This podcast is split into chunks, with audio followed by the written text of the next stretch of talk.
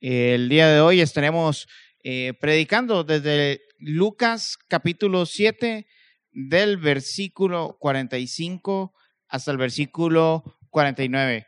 Ah, permítame leérselos eh, para que lo podamos tener ahí presente. El versículo 46, perdón, al versículo 49. Dice, ¿por qué ustedes me llaman Señor, Señor y no hacen lo que yo digo? Todo el que viene a mí y oye mis palabras y las pone en práctica, les mostraré a quién es semejante.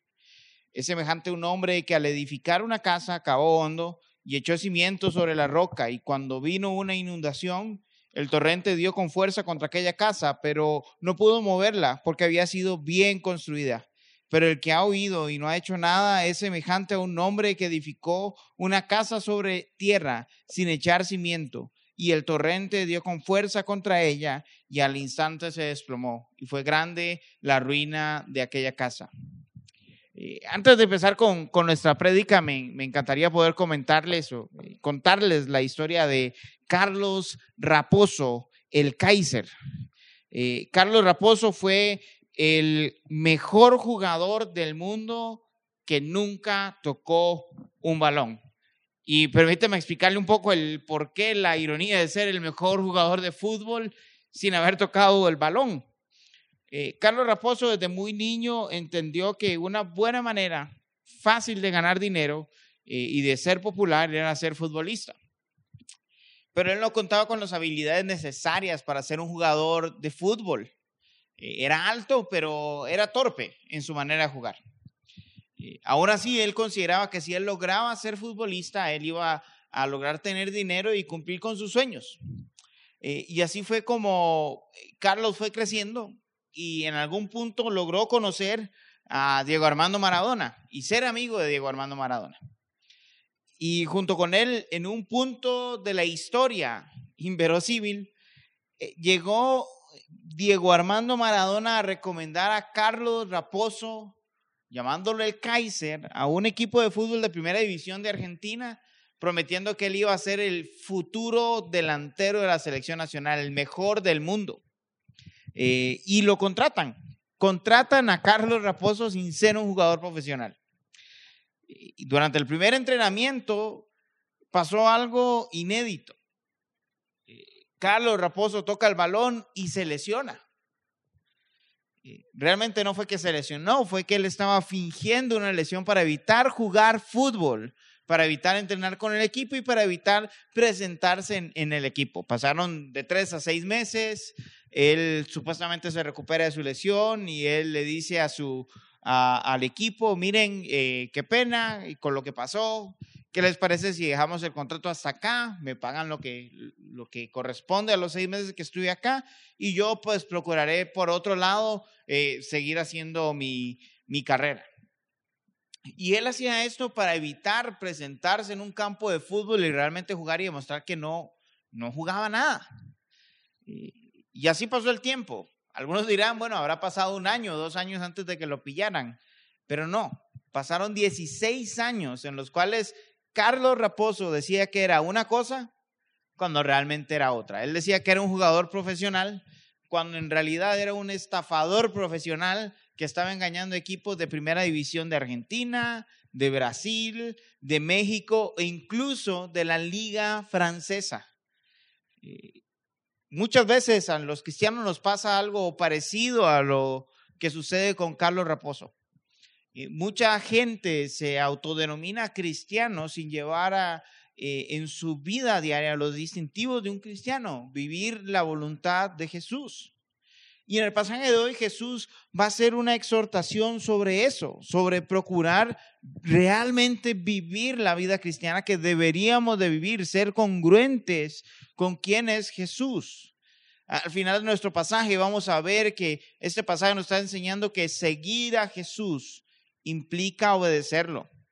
No es simplemente hacer lo que yo quiero, no es simplemente pensar eh, que ser cristiano es bueno o, incluso en Guatemala se podría decir que una moda va más allá, implica obedecer a Jesús. El pasaje de hoy lo vamos a dividir en tres secciones, a pesar de que son tan pocos versículos. Vamos a dividirlo en nuestra primera sección, ser congruente con Jesús, versículo 46. Eh, nuestro segundo punto va a ser la bendición de obedecer, versículo 47 y 48. Eh, para finalizar con nuestra tercera parte, hablando sobre la maldición de desobedecer en el versículo 49. Así que, ¿qué les parece si leemos nuevamente el versículo 46 y hablamos sobre ser congruente con Jesús? Eh, versículo 46 dice, porque ustedes me llaman Señor, Señor y no hacen lo que yo digo. Imagínense la escena. Multitudes, nos dice eh, Lucas 6, 20, eh, multitudes llegaron a Jesús para escucharlo. Perdón, eh, Lucas 6 del 12 al 19 nos cuenta, Jesús escoge a sus 12 discípulos y multitudes llegan hacia Jesús para escucharlo, ¿no? Y Jesús empieza a dar este gran sermón del llano que, que hemos estado escuchando durante estas prédicas. Y Jesús finalizando su sermón, en vez de decir ustedes son buenos porque están conmigo, porque me están escuchando eh, y de ustedes es el reino, Él dice, porque ustedes me llaman Señor, Señor y no hacen lo que yo digo. Yo no creo que haya una manera más impopular de finalizar un sermón si lo que quieres es captar gente. Pero es que Jesús lo que quería no era captar gente, era que la gente pudiera ser confrontada con la realidad de su vida y con la realidad de lo que él estaba hablando. Y él hace esta parábola, ¿no? En donde él dice, los que me escuchan y me obedecen son como una casa que está cimentada sobre la roca, pero los que me escuchan y me desobedecen son como aquellos que hacen una casa sobre la arena. Y cuando llega la tormenta, el que obedece, su casa permanece firme, pero el que desobedece, su casa es destruida en cierto sentido, esta idea de vengan a mí, escuchen y obedezcan y obtengan una, un beneficio, o vengan a mí, escuchen y no obedezcan y van a obtener la maldición que corresponde, no es nuevo. Eh, Dios lo hace a través de, de Moisés en, en Deuteronomio 11, le, le dice a Moisés, cuando llegues a cierto punto del camino vas a encontrar el monte Gerizim y el monte Ebal, uno al lado del otro, y en el camino vas a pronunciarle al pueblo las bendiciones de oírme y obedecer, y las maldiciones de oírme y desobedecer. Y Jesús está haciendo lo mismo. Moisés en Deuteronomio 28 se para frente al pueblo y dice, si ustedes obedecen la voz de Dios, el Señor los bendecirá de estas maneras. Y si ustedes desobedecen al Señor, el Señor los va a castigar de esta manera, le va a dar lo que merece su desobediencia. Y Jesús se pone en los zapatos de Dios porque es Dios y dice, si ustedes me obedecen, su casa permanecerá. Pero si ustedes me desobedecen, su casa se derrumbará. Hay profundas similitudes y es porque Jesús no es cualquier maestro, no es un, maestro, y perdonen la comparación, de primaria o un catedrático de la universidad. No, no lo es. Él es el Señor, Él es Dios. Su voz debe ser oída y debe ser obedecida si queremos vivir la vida para la cual fuimos diseñados. R.C. Sproul dice lo siguiente sobre este pasaje. Él dice, llamar a Jesús Señor, es decir, que Él debe ser obedecido. No es simplemente una expresión verbal de lealtad a Jesús, sino más bien la disposición para actuar de acuerdo con lo que Él dice. Por eso, mis estimados hermanos, seguir a Jesús implica obedecerlo. No podemos decir que somos discípulos de Dios y vivir en contra de la voluntad de Dios. No nos podemos decir cristianos y vivir en contra de todo lo que Jesús enseñó. Nos podemos llamar cristianos y pisotear y demeritar el valor de la sangre de Jesús derramada en la cruz. Debemos obedecerlo porque Él es Dios. Debemos obedecerlo porque su voluntad es buena. Debemos obedecerlo porque hemos sido creados para obedecerlo. Para eso hemos sido creados.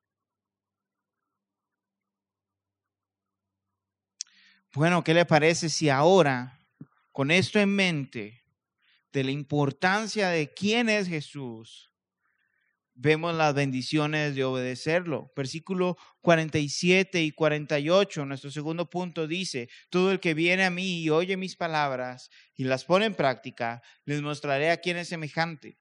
Es semejante a un hombre que al edificar una casa acabó hondo y echó cimiento sobre la roca. Y cuando vino una inundación, el torrente dio con fuerza contra aquella casa, pero no pudo moverla porque había sido bien construida. Jesús dice, da la clave acá, el, el que viene a mí, el que me escucha y me obedece, es semejante a no es solo venir a Jesús y decir, sí, Jesús, yo creo en Jesús, en una idea que yo tengo de Jesús. No, es venir a Él y es escucharlo. Pero esa escucha no es como nosotros cuando escuchamos un podcast y olvidamos la mayoría de lo que hemos escuchado, o cuando escuchamos diferentes documentales en YouTube o vamos viendo videos de temas que nos interesan y no hacemos nada con esta información. No. Escuchar en la, Biblia, en el Antiguo Testamento, tiene la implicación de vivir en congruencia con lo que se ha escuchado. Escuchar no es un proceso pasivo en el que yo solo recibo información, es un proceso activo en el que yo la recibo, la reflexiono, la mastico, la medito y la vivo. Es vivir en congruencia con lo que se nos ha dicho un par de pasajes que ilustran esto. Deuteronomio 6, del 4 al 9, el Shema, un pasaje que es bastante conocido entre judíos y debería serlo también entre los creyentes. Eh, dice lo siguiente, escucha, oh Israel, el Señor nuestro Dios, el Señor uno es. Amarás al Señor tu Dios con todo tu corazón, con toda tu alma y con toda tu fuerza. Ojo, hay una reacción a la escucha, amar al Señor. Versículo 6, esas palabras que yo te mando hoy estarán sobre tu corazón. Otra de las aplicaciones de escuchar.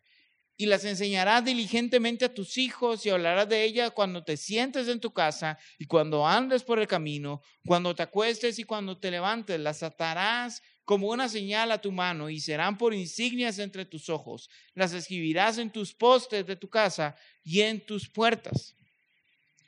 Escuchar a Dios realmente implicaba primero en, la cuestión del corazón, amar al Señor y que su palabra permanezca en nuestro corazón. Mentalmente, que la palabra del Señor esté atada por una señal, por insignia entre nuestros ojos.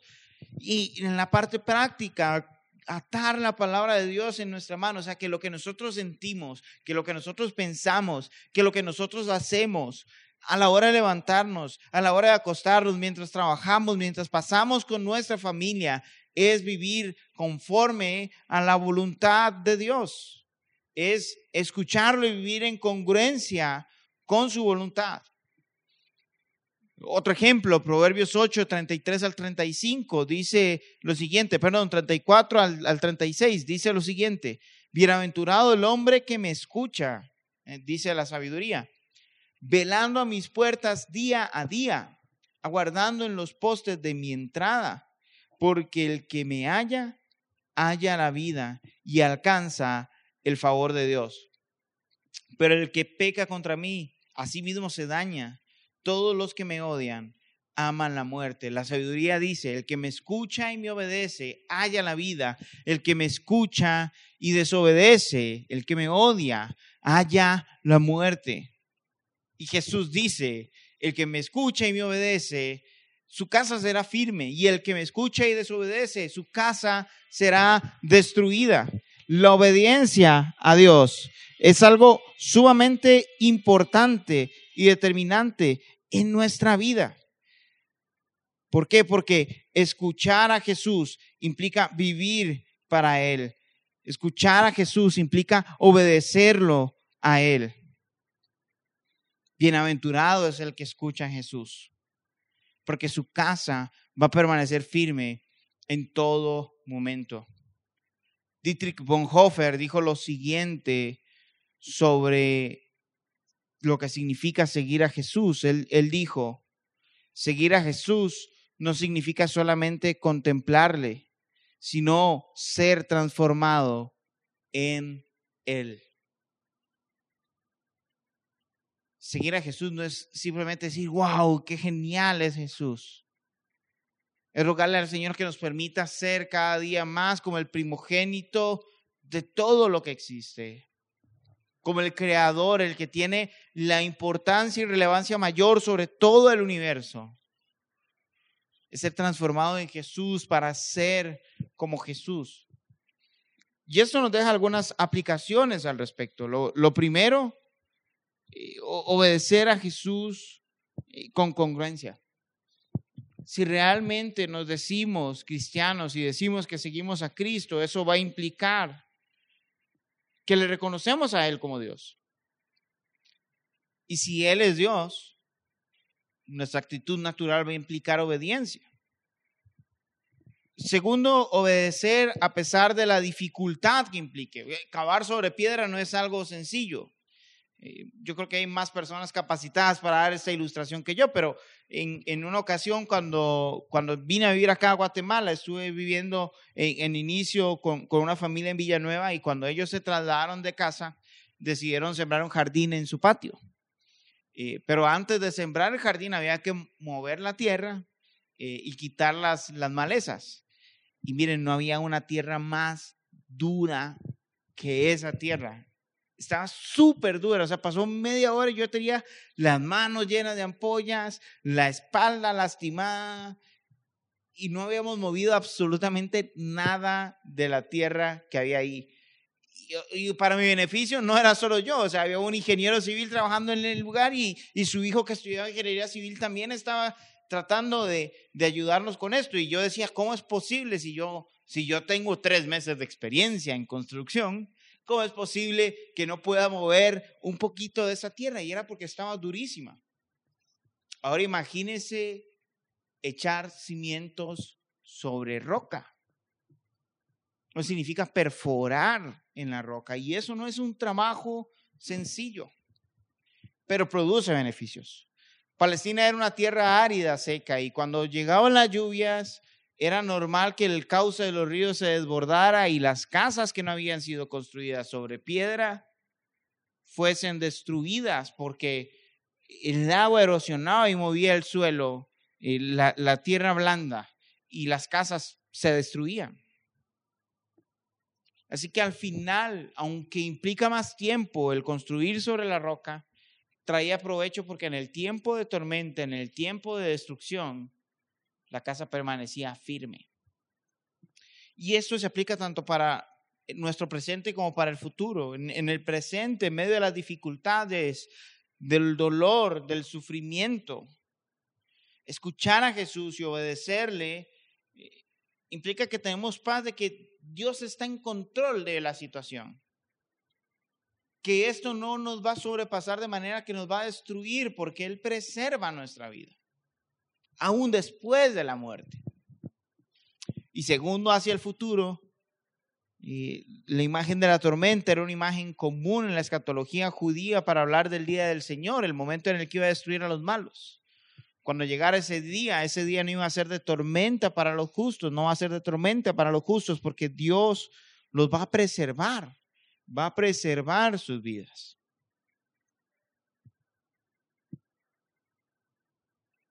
Y obedecer a Jesús no es sencillo. Si recordamos todo su sermón, eh, bienaventurados los pobres, los que lloran, los que les han sido quitados sus alimentos, bienaventurados aquellos que han sido eh, maldecidos por la causa de Jesús. ¿Quién quiere vivir esas situaciones? Hay de aquellos que buscan su gozo en las riquezas, que buscan su gozo en, en robar y en quitarle a aquellos que necesitan. Aquellos cuya vida es el placer humano, material, temporal. Aquellos que creen que su salvación y seguridad está en el cuello. malditos son ellos. ¿Cómo obedecemos a Jesús en esa parte de este sermón? Poniendo nuestra esperanza en Él y dejando a un lado como basura el mundo entero. ¿Cómo podemos amar? Jesús llama en este sermón a amar a nuestros enemigos, a ir la milla extra con ellos, a entregarles lo que tenemos, a no procurar la venganza, a ser misericordioso como nuestro Padre es misericordioso. ¿Quién quiere vivir eso? No es fácil ser misericordioso con alguien cuando han destrozado tu confianza, cuando te han hecho daño. Y finalmente, en este sermón Jesús llama a no condenar a otros, sino a perdonarlos. ¿Quién quiere perdonar? Nadie quiere perdonar, porque tiene costo. Porque eso implica asumir nosotros la deuda de otros, el daño de otros. Con tal de restaurar una relación, de restituir a la persona, de ser misericordioso como el Padre lo es. Obedecer a Jesús no es sencillo y no es algo que nosotros podamos hacer por nosotros mismos. Por eso Jesús vino y murió en la cruz para rescatarnos de nuestra manera de vivir. Para hacernos más como Él, para que su Espíritu Santo transforme nuestra vida y ahí sí podamos escuchar a Jesús y obedecerle. Podamos dejar de autojustificarnos, de decir, no, es que mi pecado no es tan grande o, o, no, mira, este, realmente no entiendes, no, no es pecado, simplemente es un hábito no saludable. Dejar de vivir de esa manera y poder vivir en la voluntad de Dios. Y como les digo, este no, no es un mensaje moralista, este, este es un mensaje que nos llama a ver cómo estamos viviendo, que confronta nuestra manera de vivir y que nos llama a pedir que la gracia de Jesucristo nos capacite para vivir conforme a su voluntad que su Espíritu Santo nos llene para poder hacernos vivir y ser como Cristo Jesús en cada área de nuestras vidas, porque seguir a Jesús implica obedecerlo. Porque al obedecer a Jesús en medio de la dificultad que implica cavar hondo en una piedra, al final nos trae la seguridad de que en medio de las dificultades y en el juicio final nuestra vida será preservada por Él. Pero ¿qué pasa con los que desobedecen? Eso es lo que vemos en el último versículo, en la maldición de desobedecer, nuestro tercer punto.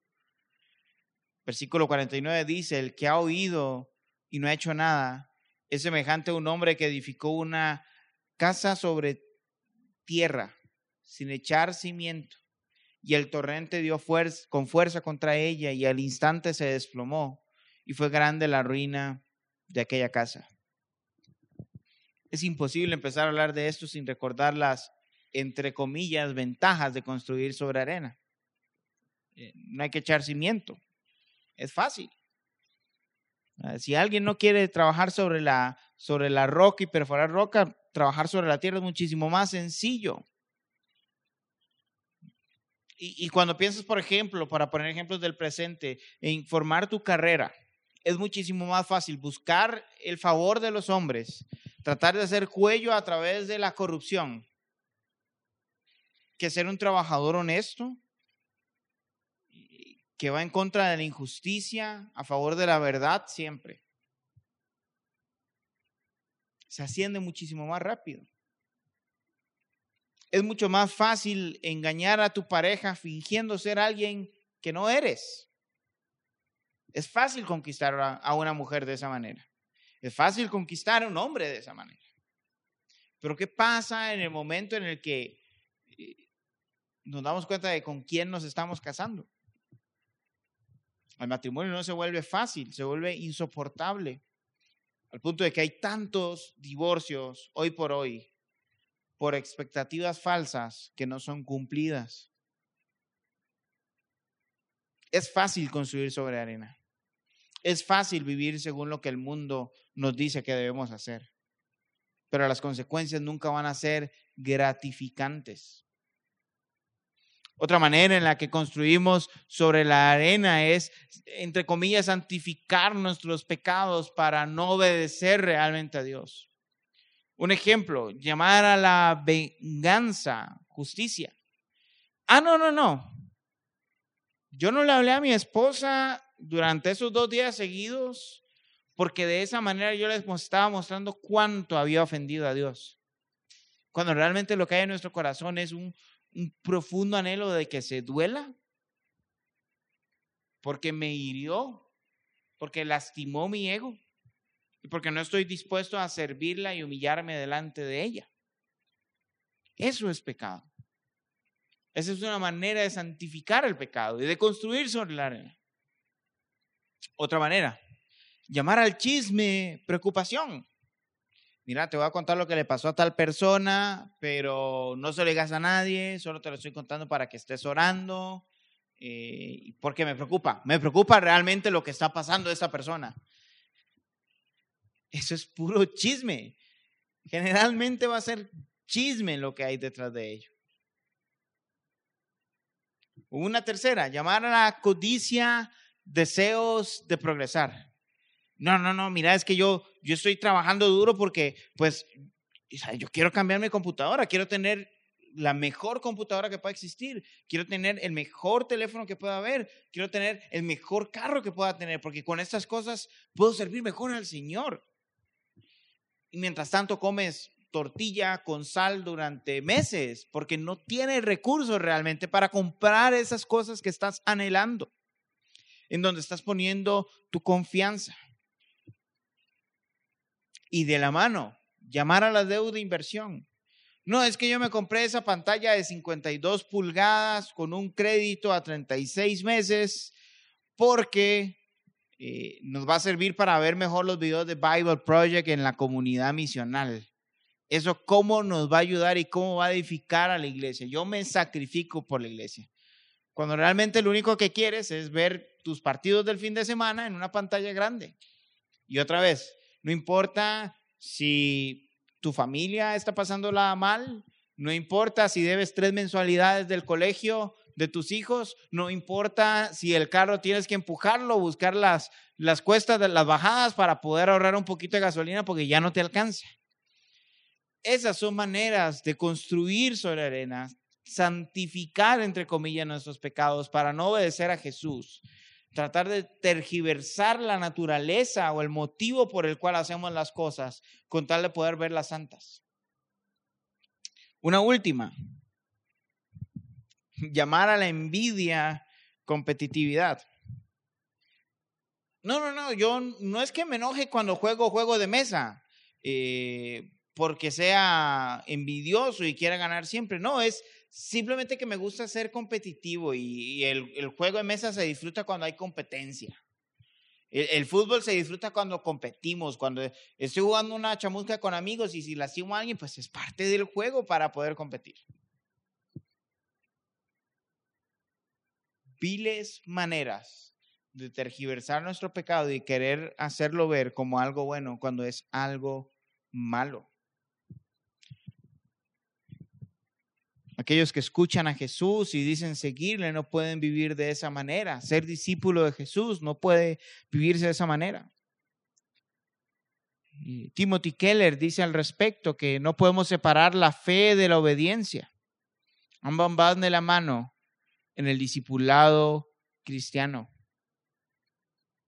Y, aquí hay algo interesante porque la palabra fe en ocasiones se puede traducir como fidelidad también. Fe implica confianza en el Señor, pero implica fidelidad a Él también.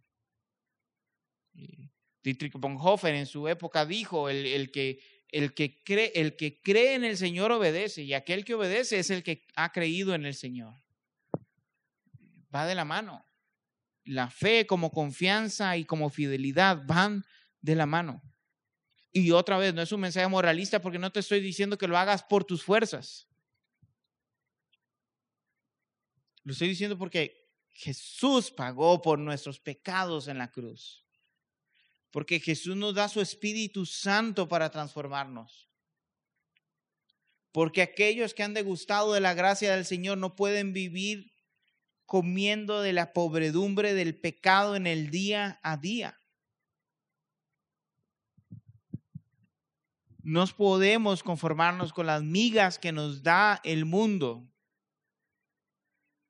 cuando tenemos un gran banquete en el reino de Dios. Y para muchos este mensaje puede ser pesado, difícil de escuchar y difícil de creer y difícil de vivir. Porque puedes estar pensando, es que Jesús no es opresor, Jesús no quiere oprimirme. Y, tantas leyes es pesado. Y sí, sería pesado tratar de cumplir con todas y cada una de las leyes para ganarte tu salvación. Pero es que ahí está el punto. Jesús ha ganado nuestra salvación. Jesús la ganó en la cruz. Y por eso ahora podemos escucharle realmente. Vivir en obediencia a Él, porque Él hace de nosotros nuevas personas. Porque Él nos capacita para vivir en su voluntad. Porque Él nos da la libertad de ser aquello para lo cual fuimos creados. Francis Schaeffer lo resume de una manera maravillosa al decir, la obediencia a Jesús no es una carga, es el camino hacia la verdadera libertad.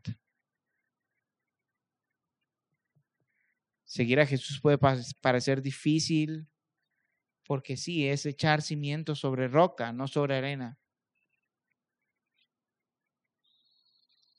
pero produce un gozo indescriptible en el presente y al futuro.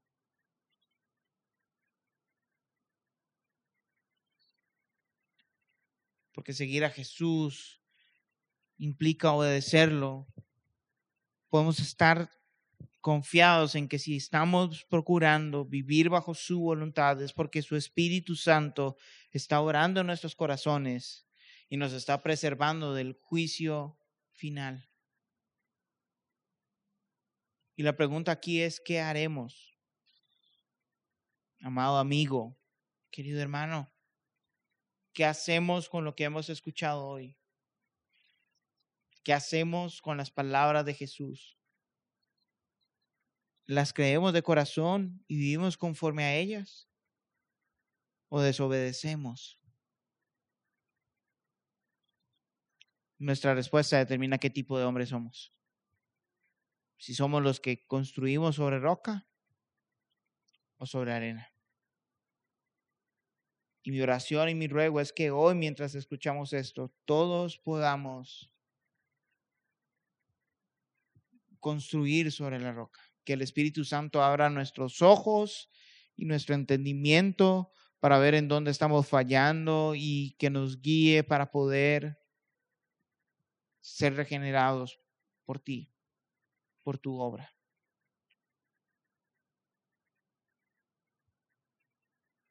Seguir a Jesús implica obedecerlo. ¿Qué le parece si oramos? Y le pedimos al Señor que nos capacite para escucharlo realmente, para seguirlo, para obedecerle. Señor Jesús, obedecerte no es algo fácil, no es algo que un ser humano pueda lograr en sus propias fuerzas. Es algo que gracias a tu sacrificio en la cruz, donde pagaste por nuestros pecados, donde derramaste tu vida y cambiaste nuestra muerte por tu vida, es ahí donde nosotros podemos beber de ti y obedecerte a ti, Señor.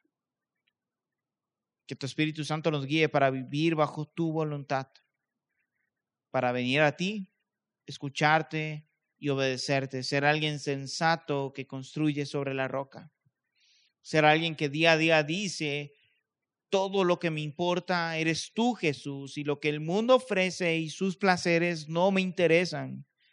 Todo lo que me importa en este mundo eres tú, Jesús, y por ello estoy dispuesto a amar a mis enemigos, a entregarles lo que ellos necesitan y a ser misericordioso como el Padre es misericordioso. que también en vez de condenar podamos vivir en tu perdón, brindando perdón a otros, mostrando tu evangelio, a través de nuestro propio perdón, Señor. No podemos hacerlo en nuestras fuerzas. Capacítanos a través de tu Espíritu Santo y de tu palabra para vivir tu voluntad. En nombre de Jesús oramos. Amén.